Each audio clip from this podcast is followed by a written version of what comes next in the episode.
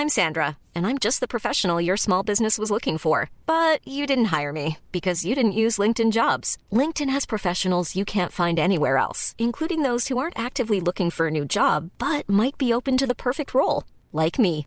In a given month, over 70% of LinkedIn users don't visit other leading job sites. So if you're not looking on LinkedIn, you'll miss out on great candidates like Sandra. Start hiring professionals like a professional. Post your free job on linkedin.com/people today.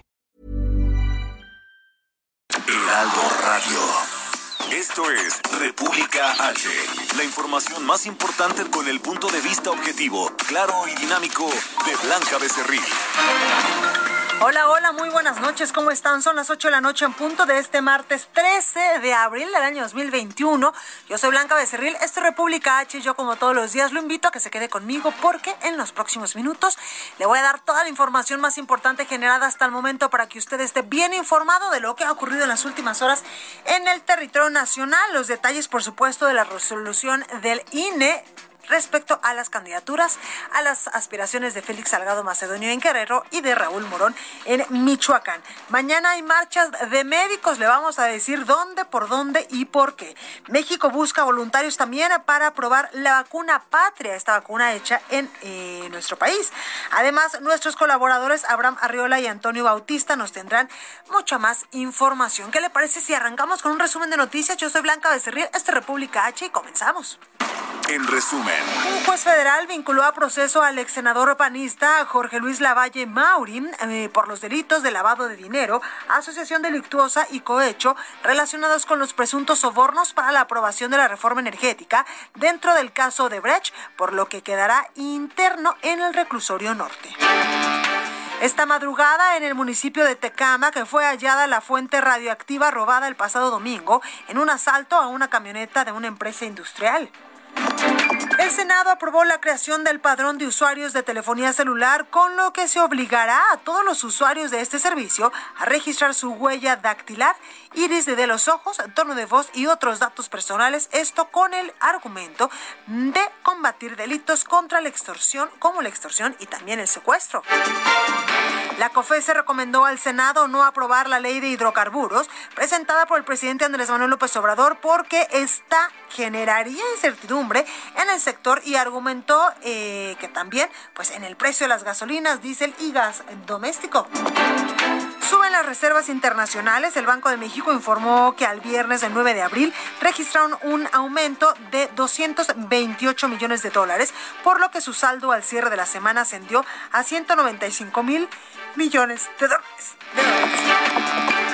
Y también informarle que en medio de protestas frente a la sede del Instituto Nacional Electoral por parte de aspirantes de, al aspirante de Morena y de varios simpatizantes, este martes el Consejo General del Instituto discute en sesión extraordinaria el proyecto por el que se mantiene la negativa o no para autorizar la candidatura a Félix Salgado Macedonio y a Raúl Morón. Hace unos momentos el eh, pues consejero presidente del INE, Lorenzo Córdoba, decía lo siguiente. Es nuestra nación Jugar a violar las reglas, por el contrario, significa erosionar todo lo anterior. Es una lógica disruptiva y antidemocrática. Soy enfático en lo que dije hace 10 días, antes de que iniciaran las campañas electorales federales. El INE no está en contra de nadie, de ninguna fuerza política ni de ningún actor político. Quien diga lo contrario simple y sencillamente miente. El INE está en contra de quien viole la ley, sea quien sea. El INE... Recorrido por el país. Y vamos rápidamente a Monterrey, Nuevo León con mi compañera Daniela García. Mi Dani, ¿cómo estás? Muy bien, Blanca, muy buenas noches con información actualizada sobre la jornada de vacunación contra el COVID-19 para adultos mayores en los municipios de Monterrey y Guadalupe, que continuó este martes con diferentes contrastes entre los dos municipios. Hay que recordar que el lunes fue el primer día de la vacunación en estos últimos dos municipios, que aparte son metropolitanos. Se lograron aplicar alrededor de 50 mil vacunas entre estos dos, que se rompió el récord de mayor número de adultos mayores vacunados en tan solo un día Nuevo León, desde que se empezó a inmunizar aquí en la entidad. En el caso de la capital del estado, la aplicación fue de la vacuna de la farmacéutica AstraZeneca en nueve módulos instalados en la zona norte, poniente, sur y centro, registrando jornadas que fueron catalogadas como muy ágiles por parte de los ciudadanos que recibieron sus vacunas. En el drive-thru instalado en la Arena Monterrey no se generaron eh, pues ningún tipo de embotellamientos como se registraron el día previo. Los adultos mayores, de hecho, reportaban que tardaban aproximadamente unos 30 minutos en el circuito completo y salen vacunados eh, después de pues, permanecer unos minutos en observación. Según datos que ha proporcionado la autoridad municipal, ayer eh, se logró vacunar a 28 mil personas y hoy esperan superar esa cifra al corte de hoy para acercarse a la meta de los 193 mil adultos mayores que residen en el municipio. Y en el caso de, de Guadalupe, la información aseguró que el día de ayer se logró vacunar a 22 mil 700 personas y aseguran que de seguir con ese ritmo se logrará llegar a los más de 100 mil eh, adultos mayores inmunizados para cuando termine esta semana. Pues ahí la información desde Monterrey, Nuevo León, Mirani, gracias. Al contrario, Blanca, estamos pendientes y muy buenas noches. Buenas noches. Y vámonos hasta Guadalajara, Jalisco, con mi compañera Mayeli Mariscal. Mayeli, ¿cómo estás? Hola, ¿qué tal, Blanca? Muy buenas noches. Buenas noches a todo el auditorio. Eh, comentar que ya retoman eh, tanto Puerto Vallarta como Islahuacán de los Membrillos la titularidad de sus comisarías. Hay que recordar que el gobierno del estado había intervenido justo estas comisarías municipales en Puerto Vallarta se eh, retomó justo el esquema mixto luego de un convenio que se logró con la Marina en donde eh, pues estuvieron eh, haciéndose cargo justo de las labores de seguridad pública luego de bueno el asesinato que se dio el pasado mes de diciembre del exmandatario Jorge Aristóteles Sandoval en Puerto Vallarta es que se toma esta decisión. Y en Ixlahuacán de los Membrillos, pues también, eh, luego de que se detectaron algunas anomalías, sobre todo que elementos de la comisaría estaban abusando eh, de su autoridad, eh, pues el gobierno del estado toma esta comisaría y el día de hoy se notifica que ya eh, se le fue regresada también al ayuntamiento. En ambos casos, los presidentes municipales tendrán la posibilidad de nombrar a su respectivo comisario. Sin embargo, ya la selección del perfil deberá contar con el aval de la Comisión Ejecutiva del Consejo Estatal de Seguridad. Así es que esa es la información desde Jalisco, Blanca. Muchas gracias, Mayeli. Excelente noche para todos. Igualmente. Y vámonos a Veracruz con Juan David Castilla. Juan, buenas noches. Hola, muy buenas noches, Blanca. Te saludo con gusto también a todo el auditorio. Eh, comentarte que decenas de jeringas, cubrebocas y trozos de algodón fueron encontrados en espacios públicos del municipio de Coatzacoalcos, esto al sur del estado de Veracruz, luego de que iniciara la jornada de vacunación a adultos mayores contra COVID-19. El primer hallazgo, Blanca, se encontró este martes 13 de abril en el Parque La Alameda, donde los materiales utilizados en la aplicación de la dosis se observaban amontonados en el suelo a un costado de una zona deportiva. Se habla de unas 10 bolsas con dichos residuos que se encontraban regadas en un lugar que es utilizado por los pobladores para colocar la basura y posteriormente esta sea retirada por el personal de los caminos recolectores. El plan de vacunación inició en Coatzacoalcos el pasado 29 de marzo y el Parque Alameda fue una de las sedes para recibir a las personas mayores de 60 años. Eh, comentarse también que personal de la jurisdicción sanitaria número 11 acudió al lugar y constató que se trataba de materiales utilizados en la jornada de vacunación. Incluso algunos de ellos comentaron que no existe riesgo para la población al tratarse de basura general y no de residuos peligrosos biológicos infecciosos. Horas más tarde, Blanca, en la zona centro también de la ciudad de Coatzacoalcos, también fue localizado un tiradero de desechos hospitalarios, sobre todo de jeringas usadas y trozos de algodón. Los materiales se encontraban en el cruce de las calles Ignacio Zaragoza y Malpica, donde eh, los vecinos han comentado que es constante la aparición de este tipo de residuos en la zona, Blanca. Pues ahí la información, Juan, gracias. Buenas noches, hasta luego, Blanca. Buenas noches. La nota del día. Bueno, pues comenzamos con toda la información y es que el Instituto Nacional Electoral discute en estos momentos el retiro o no de la candidatura de Félix Salgado Macedonio, aspirante al, al gobierno de Guerrero, quien por supuesto, pues usted sabe, ya tiene varios días en un plantón afuera de las instalaciones del INE y precisamente allá está mi compañero Edgar Ledesma. Edgar, ¿cómo estás? ¿Qué, tal, Blanca? Muy buenas noches. Efectivamente, nos encontramos aquí afuera del INE, donde cerca de hace 15 minutos sufrió una agresión Mario Delgado por parte de mismos integrantes de Morena, de la Comisión de Fundadores y militantes de Morena, quienes tienen tomada justamente la casa del Partido Morena Nacional en Roma, en la colonia Roma, en Chihuahua 216. Justamente este grupo, que fue quien también lo corrió de la manifestación pasada, donde también empujones afuera del tribunal, pues Mario Delgado hace unos instantes salió al baño, salió con una pequeña comitiva de seguridad y al llegar a la zona de los baños fue increpado por justamente tres personas de estas comisión de fundadores y militantes de Morena, no lo dejaron ya ni siquiera entrar al baño, lo agredieron, empezaron a recriminarle la, selección de candidatos por parte del partido Morena. En ese instante comenzó empujones por parte del cuerpo de seguridad de Morena, militantes a favor de Mario Delgado y militantes justamente integrantes de esta comisión comenzó un fuerte empujeo eh, y se rápidamente sacaron a Mario Delgado de cerca de entre 20 personas de su cuerpo de seguridad, lo llevaron a la pancarta donde está con Félix Salgado al lado de Lina, al lado justamente de, de la pantalla donde están viendo la transmisión, y la gente comenzó a, correr a estas personas a empujones, literalmente los empujaron cerca de un kilómetro, diciéndoles traidores y diciéndoles que eran gente infiltrada, incluso señalaban que eran gente de los medios, se puede decir que es gente de la Comisión Fundadores y Militantes de Morena, porque los entrevistamos justamente la semana pasada aquí para el Heraldo de México, Blanca. Pues ahí está completo el reporte, Edgar, gracias. Gracias, seguimos pendientes. Muy buenas noches. Igualmente, gracias. Oiga, y mi compañero Misael Zavala está precisamente siguiendo esta transmisión, esta sesión extraordinaria del Instituto Nacional Electoral, donde pues los consejeros y también eh, los representantes de los partidos políticos están posicionándose respecto a este asunto de las candidaturas en Guerrero y también allá en Michoacán. Misael, ¿cómo estás?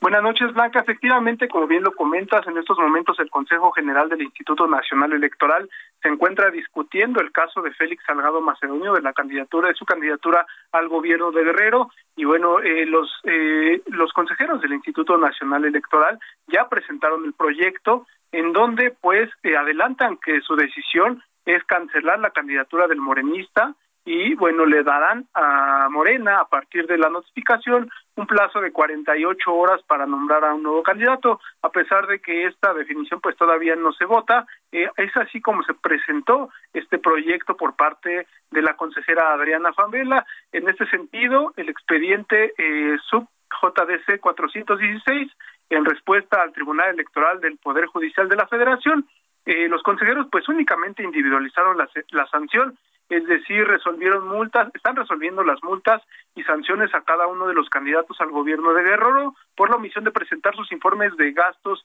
de precampaña. Y en este sentido, pues el presidente del INE, Lorenzo Córdoba, afirmó que no es un tema político, sino estrictamente jurídico y aseguró que a los consejeros electorales nadie los va a amedrentar con amenazas directas.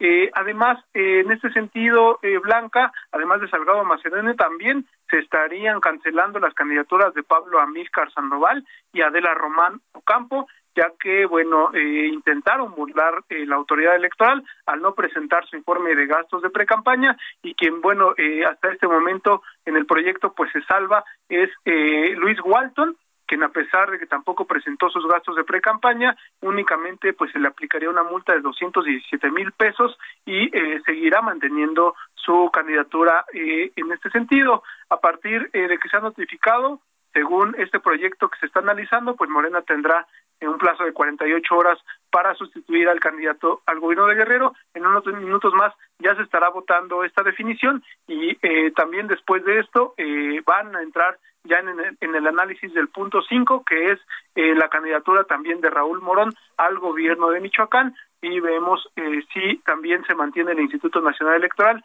en mantener en firme esta cancelación de la candidatura del morenista. Blanca, esta es la información. Muchísimas gracias, Misael.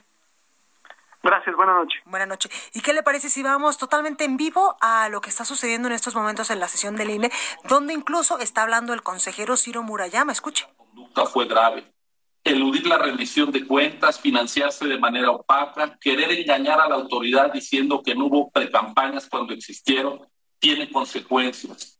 ¿Qué consecuencias? Las que la ley contempla, nada más, pero nada menos. Por supuesto que Morena tiene derecho a participar en las elecciones en Guerrero y tiene derecho a ganar si la ciudadanía así lo decide. ¿Qué duda cabe?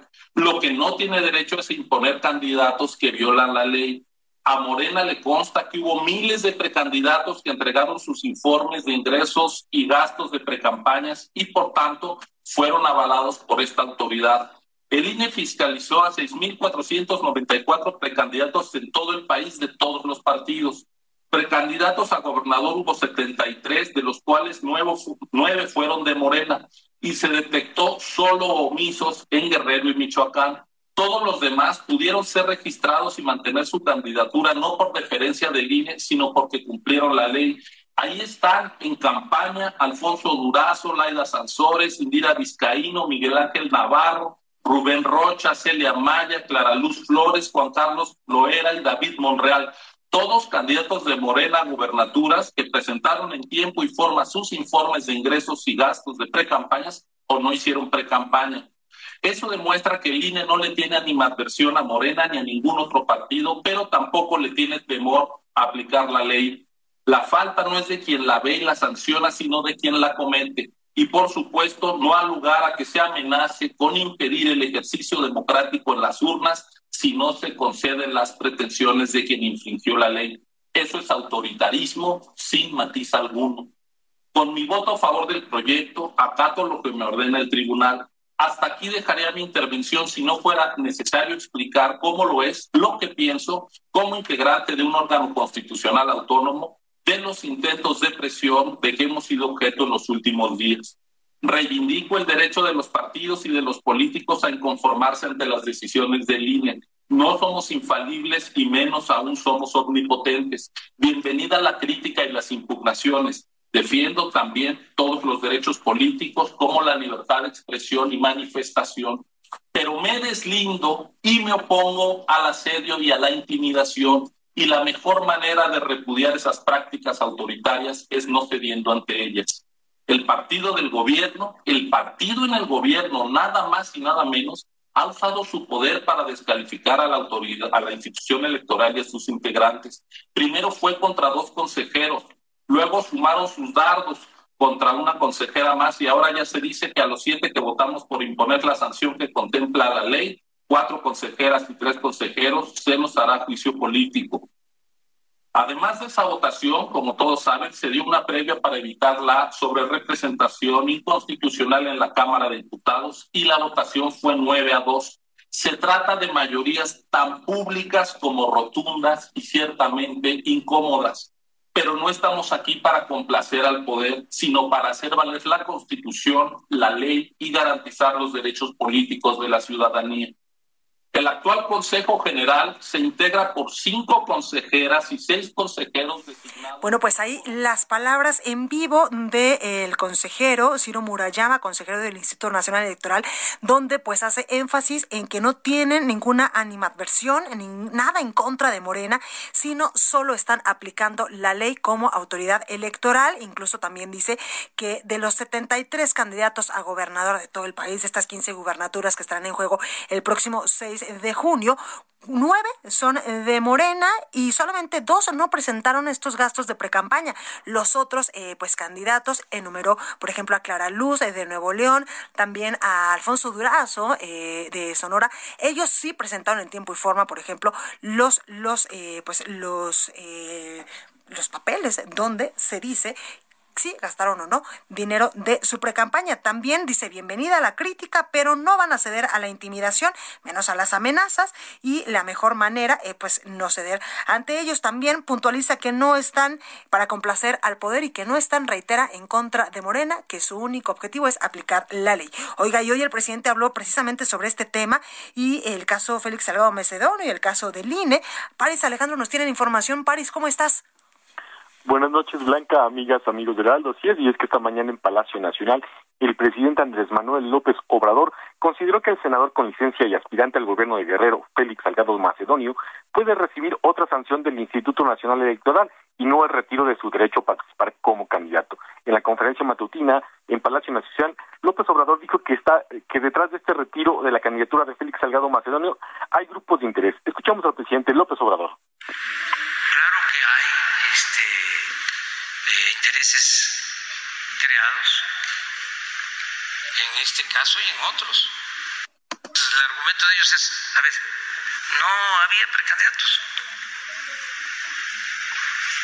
Pero bueno, se dice, no comprobó 130 mil, 140 mil pesos. ¿Qué no se puede poner una sanción que no sea quitarle el derecho a participar?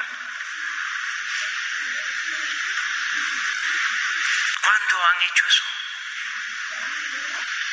¿Cuándo? López Obrador pidió a Félix Salgado Macedonio luchar contra el fraude de manera pacífica, luego de que ayer amenazó con revelar la dirección de Leóncio Córdoba a presidente del INE si no le restituye su candidatura por la gubernatura de Guerrero. El presidente López Obrador dijo que no se pueden presentar actitudes prepotentes al quitarle una candidatura a un ciudadano. Escuchamos al presidente López Obrador. Instancias legales, aún con todo, resuelvan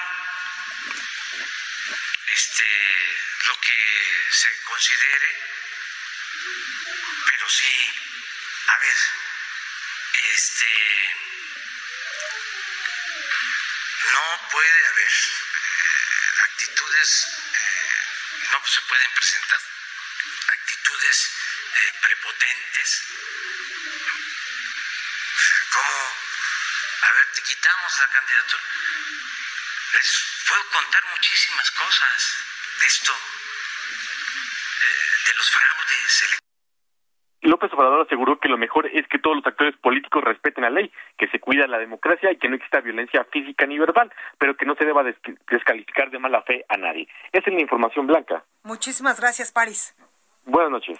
Y vamos precisamente con mi compañero Jorge Almaquio, quien también está allá en el Instituto Nacional Electoral. Como usted puede ver, hemos desplegado a varios de nuestros reporteros, a varios equipos, para llevarles hasta ustedes la mejor información puntual de lo que está pasando en estos momentos con esta resolución del Instituto Nacional Electoral respecto a las aspiraciones a la candidatura de Félix Salgado Macedonio por Guerrero y también de Raúl Morón por Michoacán. Jorge, buenas noches, ¿cómo estás?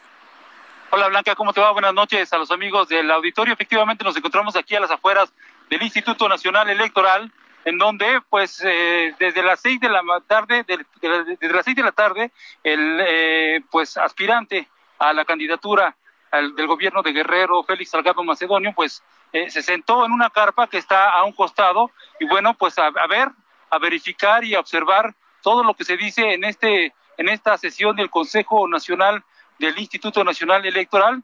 Desde las seis de la tarde, junto con Mario Delgado y otros seguidores, pues está ahí sentado, eh, pues escuchando esta sesión. Lógicamente algunos gestos, algunos, algunos eh, eh, pues gestos, gesticulaciones que hace Salgado Macedonio por la posición de algunos consejeros de no no otorgarle la candidatura a Félix Salgado Macedonio. Platicamos antes con él bueno, él aseguró que si los consejeros electorales mantienen la postura de retirarle la candidatura a la gubernatura de Guerrero, pues volverá al Tribunal Electoral del Poder Judicial de la Federación para impugnar el fallo.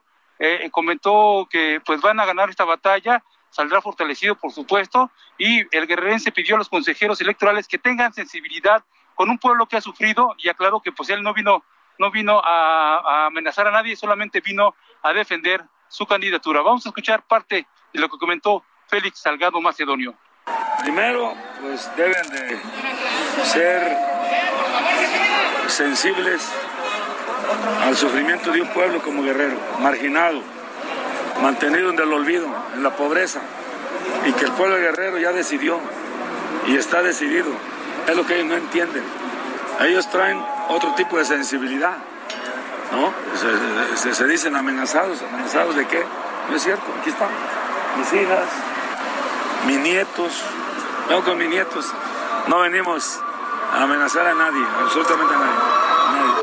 Adelantó Félix Salgado que de ser contraria a la resolución del INE, pues mantendrá la resistencia civil pacífica, pero aclaró que no, no se contemplan tomas de carreteras y tampoco toma de casetas. Él continúa aquí sentado, eh, revisando la sesión del Consejo, y bueno, pues ya solamente se echó una torta y una agüita que tuvo que tomarse para pues mantenerse a la expectativa de todo lo que sucede aquí en el Instituto Nacional Electoral. Por lo pronto, Blanca, es el reporte que les tengo. Pues ahí lo tenemos. Muchísimas gracias, Jorge. Seguimos al pendiente. Buenas noches. Muchas gracias. ¿Y qué le parece si regresamos rápidamente al Instituto Nacional Electoral, que en estos momentos está hablando la consejera Dania Paola Rabel, y escuchemos qué es lo que dice? El caso al momento de graduar la sanción. Pero aquí ya nos dijo expresamente que no se presentaron los informes, por lo tanto, no resultan aplicables. Con todo lo anterior, nos ordena hacer una interpretación conforme al artículo 229, numeral 3 de la LEGIPE, bajo la lógica de que pueden existir situaciones de las cuales una disposición puede admitir diversas interpretaciones. de entre ellas algunos significados que resulten contradictorios frente a los derechos humanos. No obstante, el precepto que nos ocupa no admite diversas interpretaciones y la única que admite ya fue materia de revisión por la Suprema Corte de Justicia de la Nación y determinó su constitucionalidad. En pocas palabras, es innecesario buscar un sentido a este precepto que lo haga compatible y congruente con la Constitución, porque ya es compatible a través de la única interpretación posible. Bueno, pues ahí parte de lo que está sucediendo en estos momentos adentro del INE con esta sesión extraordinaria. Yo soy Blanca Becerril, esto es República H, no se vaya que yo vuelvo con más información.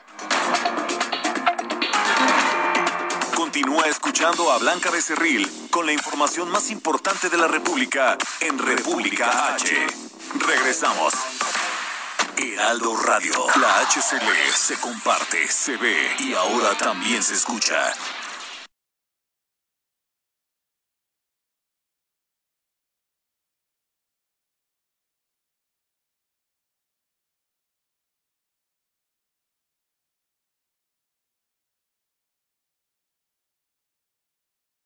Heraldo Radio. La HCL se comparte, se ve y ahora también se escucha. Estamos de regreso con la información más importante de la República en República H con Blanca Becerril, transmitiendo en Heraldo Radio. Ruta 2021, la ruta hacia las elecciones presenta. El Instituto Electoral de la Ciudad de México informa que a partir del 28 de abril y hasta el 28 de mayo se realizarán los debates entre los candidatos de partidos políticos y sin partido que participen en el proceso electoral en el que se renovarán los cargos de diputado al Congreso local, alcaldes y concejales. La Coparmex se deslinda de la imagen que circula en redes sociales donde se hace uso indebido de su logotipo para atacar a un partido político.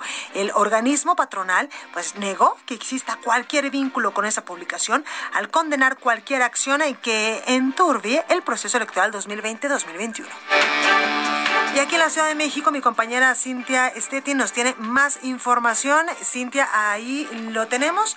Bueno, ella nos va a dar información de qué es lo que está pasando, sobre todo en las últimas horas con varios candidatos a presidentes municipales, también a gobernadores y a diputados federales, porque le digo yo, ya hay campañas electorales en este momento en todo el país y para renovar a las 15 gubernaturas y también por la totalidad de la Cámara de Diputados.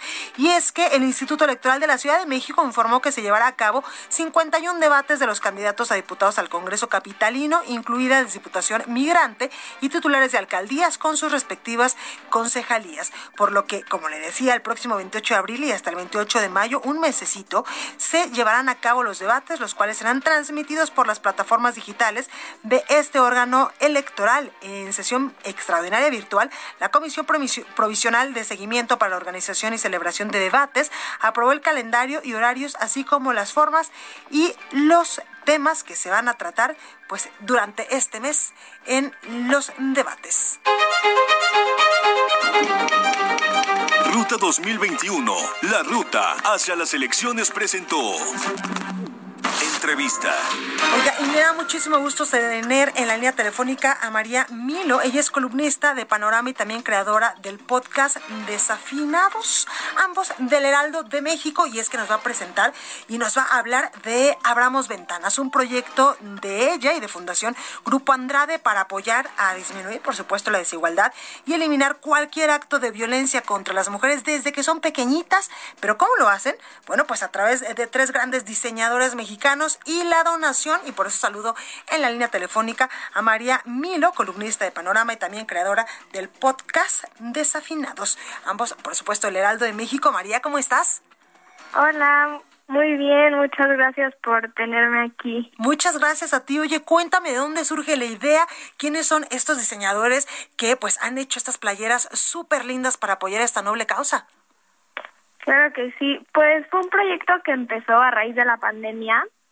Eh, meses antes del 2021 me empezó a dar cuenta del impacto que una acción podía tener sobre los demás por todo esto de los contagios del COVID, que si salías no solo te afectaba a ti, sino a los demás. Y al mismo tiempo el tema de la mujer siempre me ha gustado mucho y se empezó a ver que la equidad de género se estaba viendo muy afectada por el COVID y la pandemia y todo. Y cuando venía el Día de la Mujer, eh, me di cuenta que quería hacer algo, pero no sabía qué. Y así poco a poco fue como surgió Abramos Ventanas, que es el título de la campaña. Y la idea era comunicar que la pandemia abrió una ventana que visibilizó muchos puntos que las mujeres hemos tratado de poner allá afuera desde hace mucho tiempo. Puntos buenos y malos, como la violencia que sufren muchas mujeres en sus casas, que pues obviamente ya estaba ahí, ya sabíamos, pero ahora que las mujeres no podían salir, pues hubo como mucho más ruido. Claro. O puntos buenos como que en el 2020 el 70% de las personas que estuvieron al frente de la batalla del COVID fueron mujeres. Claro. Eh, también vimos muchas mujeres que sobresalieron en puestos políticos y de liderazgo y que sacaron adelante a sus familias, a las empresas, también países, ¿no? Que llegaron hasta el punto de que ya no tenían casos de COVID. Entonces, la idea es también invitar a las personas a que nos ayuden a crear esta nueva normalidad donde haya más empatía hacia la mujer, donde se escuche más y donde también se intente resolver el problema desde la raíz, que es pues desde que las niñas son chiquitas. Totalmente. Oye, y, los diseñadores que contactamos, que nos ayudaron a plasmar este mensaje en tres diseños diferentes, fueron Raquel Orozco, Pavo Wong y Anuar Layón. Okay. Cada uno hizo un diseño diferente, los pusimos en tres playeras y esas playeras las estamos vendiendo y el 100% de las ganancias las vamos a donar a Yolia, que es una institución que se dedica a apoyar a niñas en situaciones de vulnerabilidad para que puedan seguir estudiando. Oye, María, qué importante eh, esto que estás haciendo y qué importante eh, pues lo que dices, porque yo siempre he dicho que desde nuestra trinchera tenemos la obligación, tenemos el deber de poner nuestro granito de arena y qué buena iniciativa nos estás contando en estos momentos donde te surge a ti esta necesidad de ayudar pues a este grupo vulnerable de la población. Contactas a tres diseñadores mexicanos que hacen unas obras de arte increíbles plasmadas en estas playeras y que aparte pues con la venta el 100% se va a donar a una institución. Exacto, sí. Todo va a ser a través de Fundación Grupo Andrade, que es una fundación de segundo piso, y pues así es como vamos a hacer todo. Pues ahí lo tenemos. María, ¿dónde podemos conseguir las playeras? Eh, se pueden meter a la página que es fundaciongrupoandrade.org.mx, diagonal abramos ventanas. Igual en mi Instagram yo tengo el link directo, estoy como María Milo con doble A, y en el Instagram de la fundación igual que es Fundación Grupo Andrade. Pues ahí lo tenemos, María Milo, columnista de Panorama y también creadora del podcast Desafinados y por supuesto también la creadora de Abramos Ventanas. Muchas gracias por esta comunicación y toda la suerte del mundo. Muchas gracias. Gracias María, cuídate mucho. Bye. Bye. Oiga, y vamos a cambiar un poco de información y vámonos con mi compañero Francisco Nieto porque inicia reclutamiento de voluntarios para ensayos de patria, la vacuna mexicana contra el coronavirus. Paco, ¿cómo estás? Blanca, ¿qué tal? Muy buenas noches. Sí, efectivamente, hoy en la mañanera se dio a conocer este anuncio. La vacuna mexicana anti-COVID-19, que llevará el nombre de Patria, entró a una fase de análisis clínicos con humanos y podría estar lista para finales de 2021, informó la titular del Consejo Nacional de Ciencia y Tecnología, el CONACYT, María Elena Álvarez. Lo que sigue es lo que tú ya adelantaste, es el reclutamiento de entre 90 y 100 mil voluntarios de la Ciudad de México en edades de 18 a 59 años para continuar con el análisis que permita confirmar la efectividad del biológico en la mañanera, pues acompañando al presidente López Obrador, eh, la funcionaria dio a conocer que concluyó con éxito las pruebas preclínicas en varias especies animales, como es el caso de los roedores y los cerdos. Eh, con estos animales, pues se probó la potencialidad del desarrollo de la vacuna y ahora lo que sigue es probarla en humanos y bueno, pues en, la, en el gobierno están confiados en que a final de este año pues esté finalmente la vacuna y se pueda reducir los gastos de las vacunas que se compran fuera del país. Blanca. Muchísimas gracias, Francisco. Buenas noches. Buenas noches. Oiga, y tengo en la línea telefónica a María José Díaz, ella es médico cirujano y es que mañana médicos de hospitales privados de 75 ciudades del país van a realizar una serie de movilizaciones en demanda de vacunas. Muy buenas noches, María José, ¿cómo estás? Hola, buenas noches. Bien, gracias. Gracias por la invitación. Gracias, María. Oye, cuéntanos lo que van a hacer mañana, pero sobre todo cuéntanos cuál es la situación que tienen los médicos eh, en estos momentos donde no se les ha vacunado a algunos y a otros, pues ni siquiera una dosis se les ha puesto. Pues mira, como ustedes eh, ya saben, eh, lo que ha ocurrido es que está, en teoría ya se está por finalizar la fase 2 de vacunación del Plan Nacional que contemplaba que todo el personal de salud debería de estar ya vacunado e incluso ya han hablado de, de moverse hacia otros grupos. Sin embargo, pues no hay ningún plan claro ni real para que vacunen a los médicos que se encuentran dentro del medio privado e incluso ni siquiera han terminado todavía de vacunar a los del medio público. Entonces, a, a partir de esto, y bueno, de que en alguna ocasión el primero de abril nos dieron la esperanza de que a lo mejor nos ponían vacunas y esto fue falso, pues es que nosotros nos damos a la tarea de darles a conocer a toda la población pues que está ocurriendo esto en, el país y pues la verdad es que es muy injusto. Hemos tenido ya dos reuniones con el gobierno federal, eh, tanto con la Secretaría de Gobernación como la Secretaría de Salud Federal, y nosotros pensábamos que pues nos iban a dar algún plan y la realidad es que hasta el viernes que fuimos eh, con ellos no nos han dicho nada simplemente nos dijeron que van a publicar pronto unos lineamientos eh, lo cual digo me parece que es una poca disposición del gobierno eh, porque finalmente pues cuando ellos quieren pues realmente uno se puede vacunar muy fácilmente. Tenemos el ejemplo de, de los adultos mayores que simplemente pues su único requisito, requisito era su CURP y tener 60 años y punto. Y en cambio pues parecería que a nosotros nos van a hundir en burocracia para pues no vacunarnos al final del día y este y tampoco son claros en cómo se van a hacer estos censos, quiénes lo va a hacer, los lineamientos, etcétera. Oye María, cuéntame mañana las movilizaciones, ¿dónde, a qué hora, por dónde van a pasar, dónde empiezan? Van a ser en diferentes ciudades. Lo único que tenemos, eh, pues, es la hora. Todas van a empezar a las nueve de la mañana. Algunos se están congregando desde, las ocho y media y usualmente van a marcar, van, se va a marchar en puntos céntricos. Aquí en la Ciudad de México vamos a partir del Ángel de la Independencia. Ahí lo que vamos a hacer es, vamos a tener una pequeña ceremonia en honor a nuestros compañeros caídos. Como ustedes saben, somos el primer lugar en muertes en personal de salud. Entonces, y bueno, de ahí ya partiremos en una marcha hacia el Zócalo. Hacia el Zócalo en punto de las 8 de la mañana, 9 eh, de la mañana. 9 de la mañana. 9 de la mañana van a estar ahí en el Ángel de la Independencia. Algunos estarán convocados en otras entidades del país, en otras ciudades desde las 8.30 y ustedes van del Ángel de la Independencia donde harán una ceremonia hasta el Zócalo de la Ciudad de México. Así es. Perfecto, pues ahí tenemos la información. María José Díaz, médico cirujano, muchas gracias por esta comunicación y en verdad de todo corazón esperemos que pronto les vacunen porque ustedes han estado en la primera línea y han incluso pues arriesgado su propia vida por salvar a los contagiados de coronavirus. Es correcto. Y bueno, no olvidemos que tenemos en puerta seguramente la tercera ola y pues la verdad es que es, es indispensable para que nosotros eh, pues tengamos un arma más. No olvidemos que pues al final del día eh, estamos muy expuestos al virus. Digo, ningún paciente trae un letrero que diga tengo COVID. Claro. Entonces, y, y pues al final del día así es como nos contagiamos. Ni siquiera la primera línea es la que más que se contagia, sino los médicos de primer contacto. Que prácticamente pues somos todos, ¿no? Todos los que vemos pacientes pues en consultorio. María José Díaz, muchas gracias por esta información. Muchas gracias a ti. Cuídate mucho, suerte. Buenas noches, gracias. Igual. Oiga, y aquí en la Ciudad de México alistan la vacunación contra el coronavirus para personas en situación de calle, también reclusos. Carlos Navarro nos tiene los detalles. Carlos, ¿cómo estás?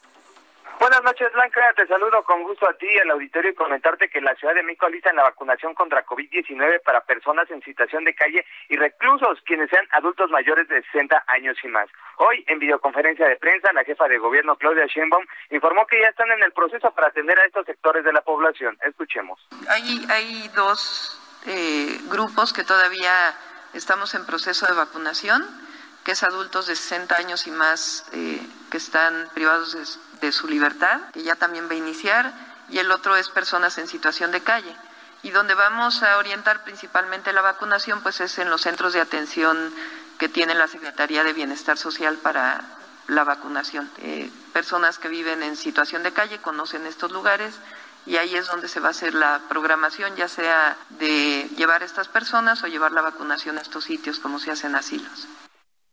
La mandataria capitalina explicó que en este mes de abril inicia este esquema de, de vacunación contra COVID-19 en medio también de la aplicación de la segunda dosis en distintas alcaldías. Escuchemos. Este mismo mes, en, abril, inicia esta vacunación. Hoy estamos en los centros de vacunación para personas que viven en las alcaldías que le corresponde la vacunación. Continúa en asilos y en hogar para personas postradas y vamos a vacunar a todos y a todas. Eh, entonces, el siguiente grupo que corresponde o los siguientes grupos que corresponden son personas privadas de la libertad o personas que viven en situación de calle.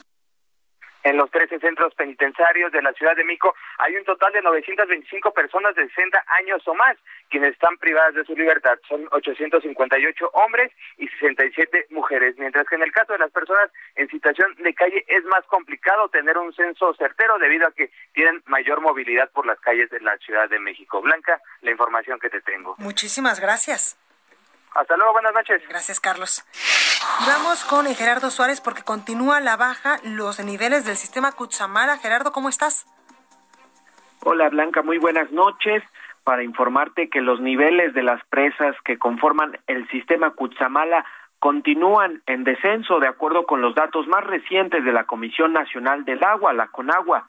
El sistema Cutzamala, que es el principal eh, fuente de abastecimiento de agua para la Ciudad de México y, de, y diversos municipios del Estado de México, reportó un almacenamiento promedio de 45.2% de su capacidad al corte del 12 de abril, lo que equivale a más de 353 millones de metros cúbicos.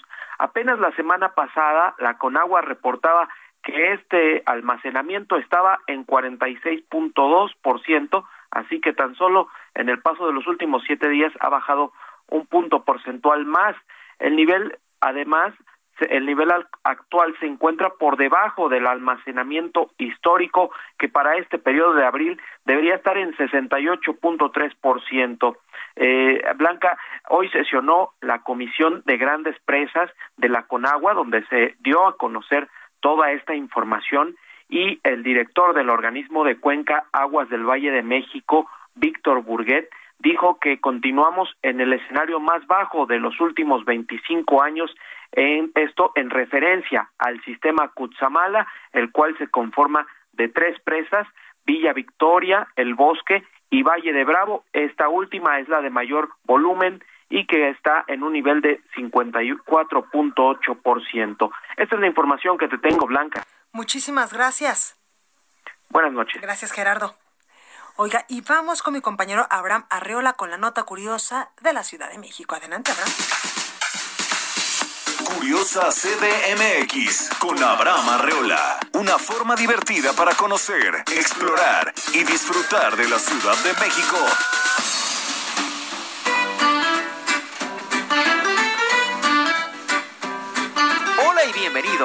Cuando hablamos de Sor Juana, normalmente nos ponemos necios al pensar que solo dejó poesía, a pesar de que su herencia cultural va más allá. Un claro ejemplo son las recetas de cocina que podríamos hacer en su honor en uno de estos días libres. Digo, si tienes antojo, pues, ¿qué te parece una torta de arroz con picadillo pasas, almendra, huevos y chilito? Mm. O tal vez una jericaya con un toquecito de canela. ¡Ay, qué rico! Entre sus otras recomendaciones peculiares se encuentra el manchamanteles. ¡Ay, a poco sí! Un platillo con chiles, ajonjolí, manteca, plátano, camote, manzana y sal. ¡Uy, qué rico! Pero si tú eres más de lo lechoso, nuestra queridísima amiga Sor Juana nos recomendó unos buñuelos de queso, mantequilla, harina y frito. Dámelo toda. Recordemos que la poesía es amor y el amor también entra por el estómago y qué mejor forma de dar amor que entregar un recetario dulce y encantador. Gracias, Sor Juana. Otros te honrarán con poesías y lecturas, pero nosotros, al menos yo, te doy un homenaje con un buen plato de comida.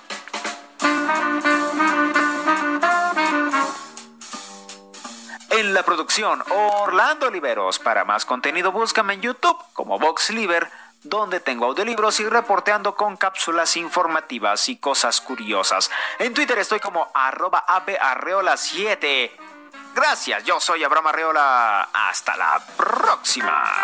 Ñam.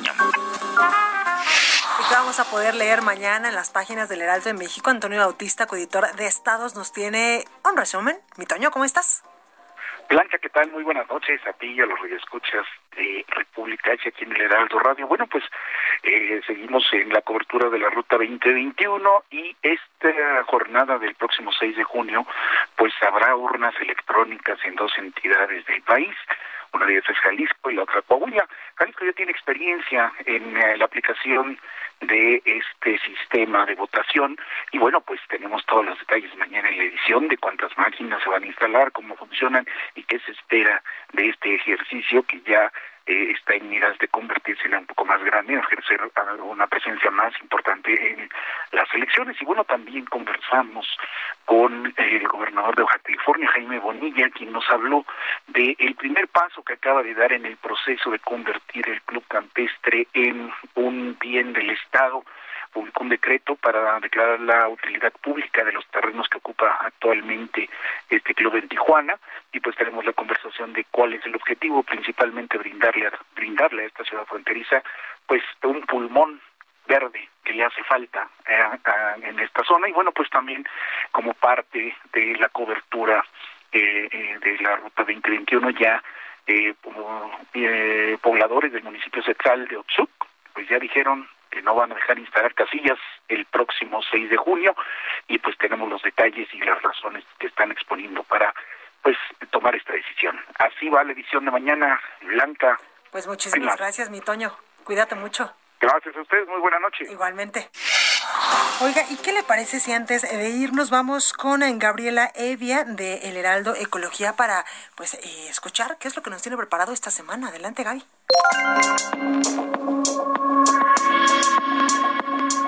Buenas noches, Blanca. Hoy quiero contarle a tu auditorio que México se está quemando. Los llamas de 2.430 incendios que se han registrado han afectado un área de aproximadamente 46.900 campos de fútbol grandes. Imagínense, estas son las cifras más elevadas de los últimos 10 años. Solo entre enero y marzo de este año hemos tenido el doble de incendios que en 2020. Preocupantemente, la temporada de incendios termina hasta junio. Hay diversas causas para esto. La primera, los incendios son más y más fuertes. El cambio climático está provocando más sequías y temperaturas más altas. La segunda, la austeridad republicana ha afectado gravemente a la Comisión Nacional Forestal. En su presupuesto para 2021 sufrió un recorte de 8.6% y ya no cuenta con los recursos del Fondo para Atención de Emergencias y el Fondo para la Prevención de Desastres Naturales que fueron eliminados recientemente. Para evitar que la vegetación seca se prenda fácilmente, se deben tener acciones previas de mantenimiento que la Comisión ya no pudo realizar. No hay suficiente personal ni recursos para atender los incendios. Esto está generando que pequeños incendios que pudieron contenerse fácilmente se extiendan y se vuelvan imparables. Muchos de ellos están apagando de manera rústica e ineficiente. Como tercer factor estamos todos nosotros. El 99% de los incendios son causados por personas. Casi la mitad se produce por quema intencional de terrenos para cambios de uso de suelo y otros son resultados del descuido y la irresponsabilidad. Únicamente el 1% se genera por fenómenos naturales como descargas eléctricas.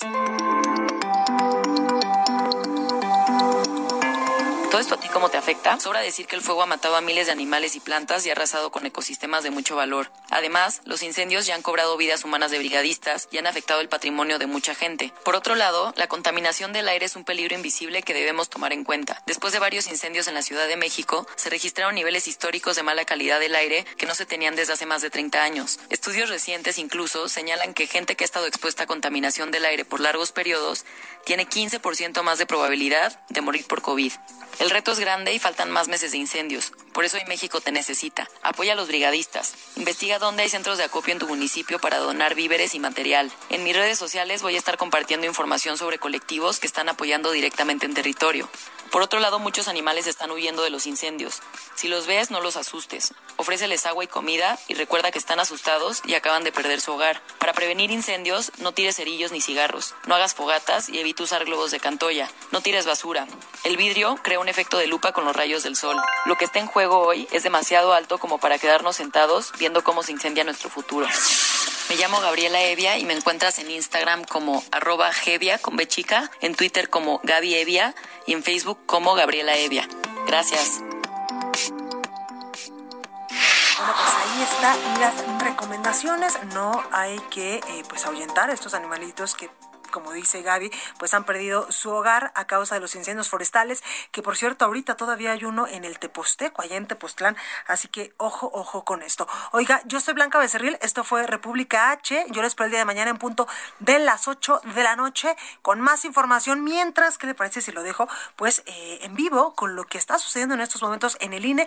Acuérdense que hay una sesión extraordinaria de los consejeros para deliberar y tomar la decisión de si le quitan o no la candidatura al aspirante Félix Salgado Macedonio, aspirante de Morena a la gubernatura de Guerrero, y también de Raúl Morón, aspirante a la gubernatura de Michoacán. En estos momentos está hablando el consejero eh, José Martín Faz Mora. Escuche en qué va la sesión. Otros tres se les da un igual tratamiento cuando las conductas cometidas claramente no tuvieron el mismo impacto en los bienes jurídicos tutelados. Es por ese cúmulo de razones que votaré en contra de los proyectos planteados, ya que estos no obedecen a las directrices dictadas para la calificación de la falta y la individualización de la sanción y, por tanto, no dan cabal cumplimiento a la instrucción que nos fuera. Por último, señalo con toda claridad que es mi convicción que las autoridades electorales deben estar sometidas al escrutinio público. Por supuesto que sus decisiones pueden y deben ser cuestionadas. Sin embargo, considero irresponsables e inaceptables al extremo las expresiones como las que ayer fueron proferidas contra consejeras y consejeros de este colegiado y contra este instituto y que se contraponen al espíritu democrático, independientemente del sentido del voto de cada uno de quienes integran. Esto fue República H, la información más importante de lo que pasa en el interior de la República, con el punto de vista objetivo, claro y dinámico de Blanca Becerril. Continúa escuchando Heraldo Radio, donde la H suena y ahora también se escucha. Una estación de Heraldo Media Group.